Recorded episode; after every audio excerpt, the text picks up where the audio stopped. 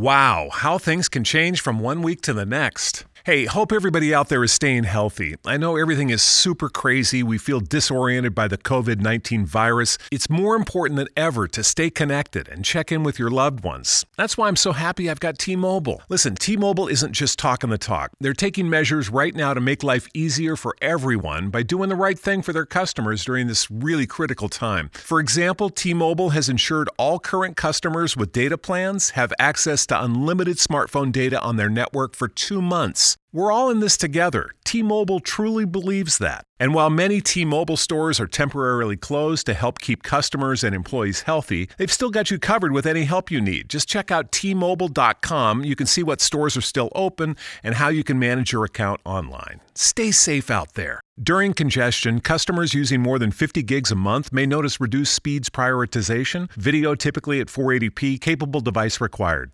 Wow, how things can change from one week to the next. Hey, hope everybody out there is staying healthy. I know everything is super crazy. We feel disoriented by the COVID 19 virus. It's more important than ever to stay connected and check in with your loved ones. That's why I'm so happy I've got T Mobile. Listen, T Mobile isn't just talking the talk, they're taking measures right now to make life easier for everyone by doing the right thing for their customers during this really critical time. For example, T Mobile has ensured all current customers with data plans have access to unlimited smartphone data on their network for two months. We're all in this together. T Mobile truly believes that. And while many T Mobile stores are temporarily closed to help keep customers and employees healthy, they've still got you covered with any help you need. Just check out T-Mobile.com. You can see what stores are still open and how you can manage your account online. Stay safe out there. During congestion, customers using more than 50 gigs a month may notice reduced speeds prioritization, video typically at 480p, capable device required. Amigos, este es Carlos Oñoro en Colombia. Esta es la versión en español de mi artículo Save the Music, Salvemos la Música. Considero que lo que tengo que decir es vital para el metal alrededor del mundo y también para cualquier otro género dentro de la música, el arte y el cine fuera de los listados de popularidad. Mi esperanza es que todos los músicos allá afuera que he conocido y que están en mi red de contactos, managers, agentes, ejecutivos de sellos disqueros, escuchen lo que tengo que decir. Quiero hablar sobre los servicios de streaming, Spotify, Amazon Music, Music, Tigo Music, Deezer, Apple Music, etc. y su incidencia en este negocio de la música. Han pasado por lo menos cinco años desde que por primera vez me llegó la idea a la cabeza. Mi primer encuentro con ella fue cuando leí en Twitter a Geoff Barrow de Portishead. Geoff escribe algo como gracias Universal o era Emmy, no recuerdo, por vender mi música tan barato, dice. Añade la suma si no estoy mal, 1.300 libras esterlinas sobre más de un millón de canciones escuchadas si la memoria no me falla. Luego escuché a Bruce Dickinson de Iron Maiden decir que les pagaban migajas y esta es una artista global. Entonces visité de una vez el sitio de Spotify para encontrar alguna información que me dijera cómo se distribuía el dinero y encontré algo. Traté de explicárselo a managers, a agregadores, músicos, ejecutivos de casas disqueras, DJs. Incluso lancé la pregunta frente a toda la comunidad de empresarios de la música en Colombia en una conferencia donde los agregadores y el streaming eran el tema central. Siempre traté de preguntarle a toda la gente de la industria con la que me topaba en mi día a día del negocio, pero básicamente nadie tocaba el tema. Lo más cercano a una conversación que logré fue algo como eso está arreglado y no hay nada que tú o cualquier otra persona pueda hacer. Siendo justos con este negocio, en general, los músicos obtienen la mayoría de su ingreso, de su dinero, tocando en vivo. Es algo que ha sido así hace mucho tiempo. Y por eso estar firmado con una disquera o tener lanzamientos musicales ha sido la puerta hacia esos ingresos. Pero en este caso, ese argumento no es suficiente para acabar la conversación justo aquí. Lo que encontré al ser interpretado tiene dos conclusiones principales. La primera, las canciones más populares están recibiendo dinero de usuarios que no han escuchado esas canciones en particular. Y la segunda conclusión es que los artistas de catálogo, artistas alternativos, artistas clásicos, fuera de los listados de popularidad, recibirían cada vez menos dinero con el tiempo. Los nuevos artistas, los artistas clásicos y los sellos disqueros independientes tenderían a desaparecer ante la completa disminución de las fuentes de ingreso. El análisis de la situación junto con estas dos conclusiones principales nos lleva a un único postulado. La forma como se distribuyen las regalías generadas por streaming no es equitativa y viola fundamentos básicos del comercio y el intercambio justo. De manera sencilla, lo que está pasando es lo siguiente. El dinero que la gente paga por sus suscripciones a streaming no va directo a los artistas ni a las canciones que ellos han escuchado. Estoy determinado a explicarlo y por el simple amor a la música, vale la pena que tú escuches esto. Si no eres parte del negocio, pero tienes algún amigo músico, manager, ejecutivo de alguna disquera independiente, compositor o cualquiera tratando de vivir de la música a través de lanzamientos discográficos, la distribución de esta información y la generación de una conversación seria al respecto cambiará las cosas para bien. Al principio tendremos una idea más clara de lo que está sucediendo. Luego, presionando a los protagonistas de la situación, para que se autocontrolen al entender que no habría nada que perder, debido a que al cambiar la forma como se distribuyen las regalías, no se afectarían los bolsillos ni de las disqueras multinacionales ni de los agregadores en absoluto. Así es, escuchaste bien. Si las cosas cambian para bien, ninguno de los sospechosos de siempre, que reciben la mayoría del dinero del negocio, perderían un centavo distribuyendo las regalías de la manera correcta. Cuando Albert Einstein explicó la teoría de la relatividad, empezó por un caso particular. Hagamos lo mismo con este tema y asumamos que las ventas de producto físico no son comparables con los ingresos generados por el streaming. En el futuro cercano, esta tendencia será aún más cierta. Por esta vez, saquemos a los coleccionistas a un lado. Al hacer esto, quiero decir que el streaming es la parte más importante del negocio cuando los amantes de la música quieren pagar por ella sin tener en cuenta las entradas a conciertos. Descartemos por ahora las cuentas gratuitas de streaming. Hablaremos de ellas después. Ok, entonces, primero que todo, déjenme que diga lo siguiente. El streaming, la tecnología que hace posible la distribución de estos medios digitales, es lo mejor que le ha pasado al mundo de la música. Punto. Al mismo tiempo,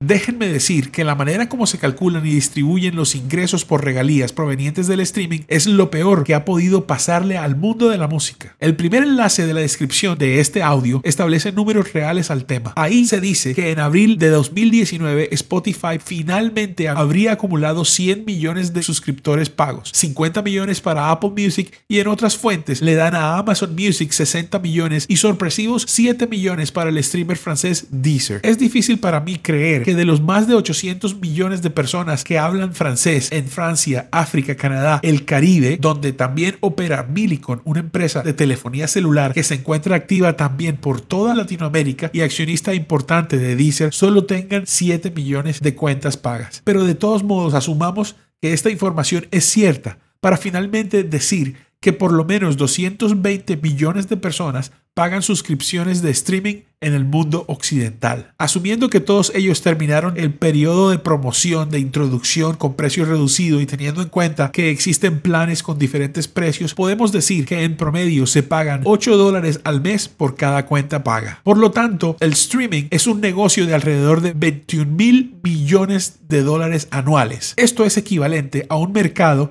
donde se comprarían alrededor de mil millones de CDs a precio full de lanzamiento por año, pero sin realmente, sin esos CDs ser fabricados en realidad, sin inventario de producto en realidad, sin nada de nada, solo archivos digitales inmortales alojados en discos duros que son copiados y enviados con seguridad a perpetuidad o hasta cuando dejes de pagar tu suscripción o simplemente mueras. Del ingreso bruto del ejercicio económico, el servicio de tecnología a cargo de la distribución, es decir, Spotify, Deezer, Amazon, etc., ellos cobran alrededor de un tercio, 33%. Esto nos deja alrededor de 15 mil millones de dólares anuales en regalías para distribuir entre los sellos disqueros y cualquiera con derechos en la música que ha sido distribuida. 15 mil billones de dólares anuales, cifra que ha ido en aumento y que aumentará con el tiempo. Aún así, por todas partes se escucha que los artistas y los sellos disqueros independientes reciben cheques de risa por haber sido escuchados miles, incluso millones de veces. Por todas partes escucho, está arreglado, no hay nada que puedas hacer, incluso escucho, ese es el nuevo modelo de negocio, sin que nadie preste real atención a lo que está pasando. Bueno, antes de seguir hablando, tengo que decir que desde que Dios creó el universo o esta versión del universo en particular, los sellos discográficos se han quedado con la mayoría de los ingresos y desde ese momento todo el mundo ha estado de acuerdo con ello. Son los sellos disqueros quienes invierten la mayoría del dinero en la mayoría de los casos y finalmente son los que dirigen el negocio en general. Nadie está diciendo que hay que quemar iglesias para que las cosas cambien. Por el contrario, el asunto aquí es la revisión de cambios recientes que de seguro acabarán no solamente con el negocio de la música, sino con el talento y con esa particular e íntima relación entre la mente y la canción. Hoy todo el mundo involucrado en este negocio sabe que si las cosas siguen como van, la mayor parte de los artistas, los sellos disqueros, incluso géneros completos serán imposibles de mantener. Aparentemente la mayor parte de la gente entiende la explicación de manera superficial. Se nos ha dicho que la ecuación con la que se calculan las regalías es muy directa y claramente transparente. Metemos todos los ingresos por país por mes en una bolsa y luego metemos el número de canciones escuchadas por país por mes en otra. Luego dividimos la suma de dinero entre el número de canciones escuchadas en ese país y mes. Para saber cuánto dinero de regalías le toca a una canción en determinado mes, en determinado país, solo necesitamos saber cuántas veces fue escuchada en ese mes en particular. Luego tomamos el resultado de la división antes mencionada y lo multiplicamos por el número de veces que la canción ha sido escuchada. Esto es lo que dice Spotify cuando se le pregunta cuánto dinero se le paga a una canción por haber sido escuchada una vez. Abro comillas. Spotify paga a cualquiera que tenga los derechos de una canción una suma entre .006 y .0084 dólares por canción escuchada. Cierro comillas. Esto quiere decir que para generar un dólar, la canción debe ser escuchada entre 120 y 166 veces. El representante de los derechos de la canción tendrá entonces que distribuir estos ingresos entre el sello disquero, productores, artistas y compositores, lo cual significa distribuir fracciones de centavos de dólar entre muchas partes. Un segundo enlace con esta información lo encontrarás en la descripción de este archivo. Y sí, la ecuación es muy clara, súper directa y transparente, pero un análisis riguroso de las implicaciones de esta ecuación generará conclusiones mortalmente venenosas. Para explicarlas, necesito darte varios ejemplos. Para el primer ejemplo, vayamos a un país peligroso. Es primero de enero y sales a caminar mientras escuchas la primera canción de este mes en tu suscripción. De repente, alguien te ataca por detrás y te roba el teléfono celular. Digamos que no tienes computadora y que finalmente pudiste comprar otro teléfono en febrero, por lo cual en enero solo escuchaste una sola canción con tu suscripción. Para hacer las cosas más fáciles, digamos que pagaste 10 dólares por el mes de tu servicio de música y que la empresa se lleva su parte, un tercio, el cual vamos a simplificar en 3 dólares, 30%. Y así nos quedan 7 dólares para distribuir en derechos a los representantes de las canciones, de los derechos de las canciones. Entonces digamos que la canción que escuchaste en enero antes de que te robaran el celular fue Sin miedo a perder de Christian Bertoncelli. Los 7 dólares restantes van directo a Christian en caso de que sea independiente y esté vinculado a través de un agregador o en su defecto a los representantes de los derechos de esta canción. Pero no, así no funciona. No importa si pagaste 10 dólares y solo escuchaste esa canción nada más, los 7 dólares dólares que quedan no se le pagan a esa canción. Los 7 dólares son distribuidos de la forma que expliqué antes con la ecuación. Dependiendo del país en que vives, encontrarás la cantidad a pagar con la división del dinero que entró por la cantidad de canciones que se escucharon. Obviamente, descontando el tercio del total que es para el streamer, en fin, aplicando la ecuación.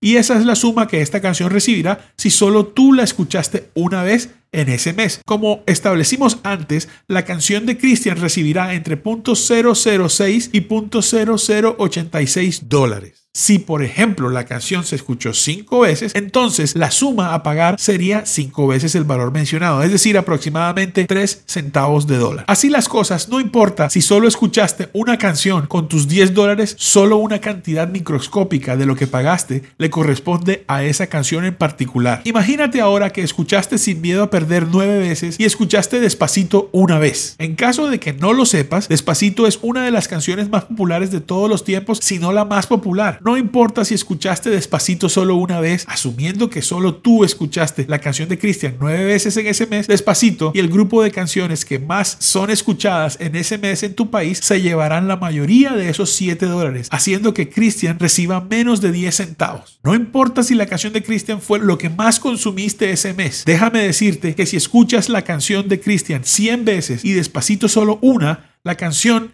que más escuchaste recibirá alrededor de 60 centavos de dólar y Despacito y sus amigos recibirán el resto, 90% de lo que pagaste. Hey, pero por favor no olvides lo siguiente, eso mismo también sucederá, así no escuches ni Despacito, ni a Carol G, ni a J Balvin, ni a Maluma, ni a Silvestre Dangond o quien quiera que esté rompiéndola en los listados de popularidad de tu país. Así no los escuches ni una vez. De todas formas, da igual, el dinero fluirá hacia ellos. Esa, amigos, es la letra pequeña de esa directa y transparente ecuación. Entonces, ¿qué es lo que está pasando en realidad? Pues que este sistema separa el dinero pagado del producto consumido. Otra vez, este sistema separa el dinero pagado del producto consumido. Pagas un dinero, escuchas estas canciones y la mayor parte del dinero va a otras canciones. Más fácil, si resulta que eres fanático de un género alternativo o de un artista que no está en la cima o por lo menos tampoco está en los listados de popularidad, no importa si pagas por tu suscripción para escuchar exclusivamente a estos artistas. La mayoría del dinero pagado por ti va a aquellos artistas populares que en absoluto tú has escuchado. Te doy otro ejemplo. Imagínate que tu artista favorito está enfermo y ya no puede tocar en vivo o tal vez necesita una cirugía y no tiene suficiente dinero para financiarla. La gente a su alrededor decide escuchar su música únicamente durante un periodo de tiempo, digamos un mes, para recoger algo de dinero para él. No importa si es un artista famoso, lo más probable es que el dinero invertido escuchando sus canciones se vaya inevitablemente a los artistas más escuchados en la plataforma de streaming usada en ese periodo. Tu artista obtendrá solo una microscópica porción de lo recaudado. Este sistema también es inconveniente porque permite la existencia de un sistema de cuentas falsas o automatizadas. Un momento, no estoy diciendo que esto existe en la realidad. Pero si yo fuera un artista muy popular o el sello disquero de ese artista, haría todo lo posible por tener una granja de celulares y computadoras con suscripciones pagas en todas las plataformas de streaming con software automatizado que reprodujera una cantidad artificial de canciones para acercar la curva del dinero hacia mis canciones y mi catálogo. Las consecuencias del análisis de este sistema encajan perfectamente con lo que está sucediendo hoy. Los artistas pequeños, aquellos artistas llamados de catálogo o clásicos, reciben cada día menos dinero por miles o cientos de miles de reproducciones de usuarios que solo escuchan sus canciones o su género musical. También existen consecuencias sutiles y abstractas si llegamos a un punto donde solo aquel que pueda pagar por ello verá sus canciones publicadas. Pero esto es algo que otras mentes deben analizar. De todas maneras, tenemos que seguir adelante porque hay más efectos secundarios en esta forma de distribuir regalías. La idea de dividir los cálculos de regalías por países parece afectar a artistas globales fuera de los listados de popularidad. Tomemos por ejemplo a Iron Maiden, un ícono del metal, comida cotidiana de las almas metaleras, escuchados alrededor del mundo por los metaleros por muchos años. De acuerdo a Spotify, tienen más de 5 millones de oyentes al mes. Pero si tomamos a Silvestre Dangón, el artista colombiano que tiene más de 2 millones de oyentes al mes en Spotify, es decir, menos de la mitad de los que tiene Iron Maiden, es muy posible que reciba alrededor de 5 veces el dinero que recibe Iron Maiden, porque los oyentes de Silvestre están concentrados en Colombia, México y Perú. Así que artistas con menos canciones escuchadas recibirán más dinero si concentran sus oyentes en menos territorios. Eso es un total sinsentido. No solo eso, es injusto. No quiero decir que es ilegal porque no veo a nadie llamando a la policía o entablando demandas contra nadie. Pero una vez más, separar el dinero invertido por un individuo del producto que ha consumido es simplemente ilógico, es extraño y sospechoso y antinatural. Es verdad que engañamos a la naturaleza para tener sexo sin concebir hijos, pero no creo que nadie con un dedo de cerebro acepte que se burlen los fundamentos del comercio para entregarle a un artista dinero de usuarios que no lo han escuchado. Así que más allá de los números, este sistema malpaga a todos los artistas, géneros y sellos disqueros por fuera de los listados de popularidad de cada país, debido a que el sistema separa el dinero que la gente paga de las canciones que la gente escucha. Ahora, ¿qué perderían los sellos disqueros si cambian al sistema de pago centrado en el usuario? Así es, así se llama, tengan en mente el término, no perderían nada. La mayor parte del dinero, después de que los streaming cobran lo suyo, va a los tres sellos multinacionales que existen, quienes distribuyen a todos los demás y aquellos que no están con ellos son servidos por los agregadores. La única diferencia es que esta vez ellos tendrán que pagar regalías de acuerdo exactamente a lo que cada usuario ha escuchado. Si yo escucho Épica todo el mes, entonces el dinero pagado en ese mes irá a los representantes de los derechos de las canciones de Épica. Si el siguiente mes quiero escuchar únicamente la música de Pink Floyd, todo el dinero pagado irá a los representantes de los derechos de Pink Floyd. Yo no quiero que el dinero de mi suscripción se lo entreguen al despacito de Luis Fonsi. Permítame el derecho de no saber quién carajo es Dímelo Flow. Yo sé quiénes son Carol G, J Balvin, Maluma, pero no los escucho. ¿Por qué esta gente tendría que llevarse mi dinero si no los he escuchado en absoluto? Obviamente, esto trae un cambio grande. Los sellos multinacionales y sus artistas tendrán que costear su campaña de mercadeo estrictamente con su propio dinero, ese que viene de los suscriptores que sí escuchan estas canciones populares Aún así, las multinacionales y los agregadores recibirán todo el dinero para luego distribuirlo. Ganarán su parte, como siempre, que es la mayoría en casi todos los casos, pero esta vez enviarán las regalías de sus artistas, productores y compositores de acuerdo a lo que cada usuario ha escuchado. Si nos sumergimos un poco más, encontraremos que son los artistas pequeños los que pagan alrededor de 40 dólares al año para ser alojados en las plataformas de streaming, los que tendrán a su vez una mejor oportunidad para recuperar su inversión. Los artistas más pequeños y sus sellos tienen que pagar para estar en las plataformas, pero hoy son tan inviables económicamente que los agregadores a cambio de su paga prometen entregarles el 100% de las regalías que lleguen, si es que llegan. Imagínate por un segundo lo que pasaría si cada banda nueva, cada banda independiente convence a sus fans de que los escuchen en las plataformas de streaming lo suficiente como para recuperar su inversión. Eso es poderoso y justo. Y sabes que también es orgánico si sabes de lo que te hablo. Y una vez más, esto no afectaría en absoluto lo que los sellos multinacionales y agregadores reciben como hoy lo hacen, la mayoría de los ingresos por las regalías. El caso de los agregadores incluso vería una nueva oportunidad, ya que muchos artistas apostarían a recuperar su inversión anual con el agregador en lugar de presionar por ser firmados por una multinacional. Algo de equilibrio llegaría. Una vez más, una vez más, el streaming es lo mejor que le ha pasado a la música en toda su historia. Lo peor que le ha pasado y que le pasará a la música es precisamente la forma como se calculan y distribuyen las regalías del streaming. Pero hay otra cosa que no les he contado y es la razón por la cual finalmente decidí hacer este video después de haberlo propuesto por tantos años es porque recientemente leí algo que jamás pensé que vería en mi vida. El 11 de septiembre del 2019 en la página web de Music Alley se lee un titular. Deezer, ¿recuerdan el streamer francés que les mencioné antes? Bueno, Deezer aumenta sus esfuerzos para introducir el sistema de trados en el usuario. Debajo de ese improbable pero increíble titular se lee si puede persuadir a los sellos de que apoyen la idea. Yo no sabía de esto. Hasta tienen un hashtag, Make Streaming Fair. Hagamos que el streaming sea justo. Esto es algo que no puede ser pasado por alto. Pero adivinen, el hashtag al parecer ya ha sido olvidado para siempre. Porque estas son noticias dentro de la industria. El resto de la gente no tiene acceso a ellas. Así que, a menos que esto sea una declaración pública para culpar a los sellos multinacionales de la situación actual, esta iniciativa es invaluable porque viene de un streamer, de alguien que pertenece a esta industria. Ellos saben, ellos han calculado el daño imposible que este sistema está infligiendo sobre el 95% de los artistas que han venido pagando por estar alojados en sus servidores por años. Ahora lo único que se necesita es que el resto de los actores, ustedes los músicos, managers, ejecutivos de sellos disqueros independientes y todo el mundo que hace parte de la torta de los ingresos por regalías derivadas del streaming, demanden por este cambio. Recuerden el nombre, sistema de pagos centrado en el usuario. Ahora sabes lo que está pasando. Ya sabes que dentro de la comunidad del streaming, dentro del negocio mismo, se está midiendo el impacto de la inminente picota pública debido a lo que está sucediendo y lo que ha sucedido. Lo único que falta, la presión, la indignación de la gente y no solo de los artistas.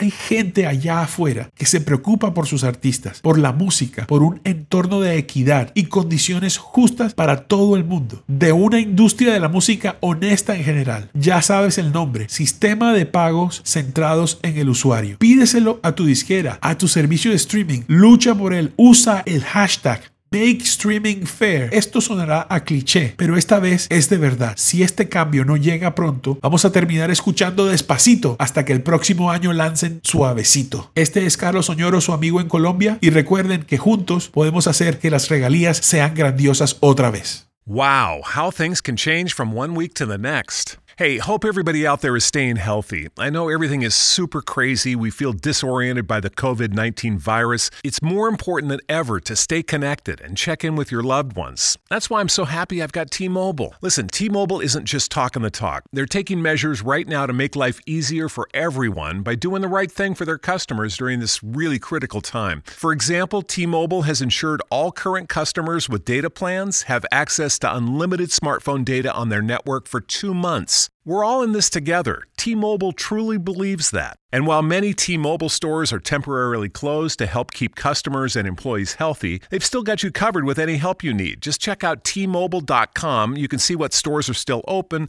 and how you can manage your account online. Stay safe out there. During congestion, customers using more than 50 gigs a month may notice reduced speeds prioritization, video typically at 480p, capable device required.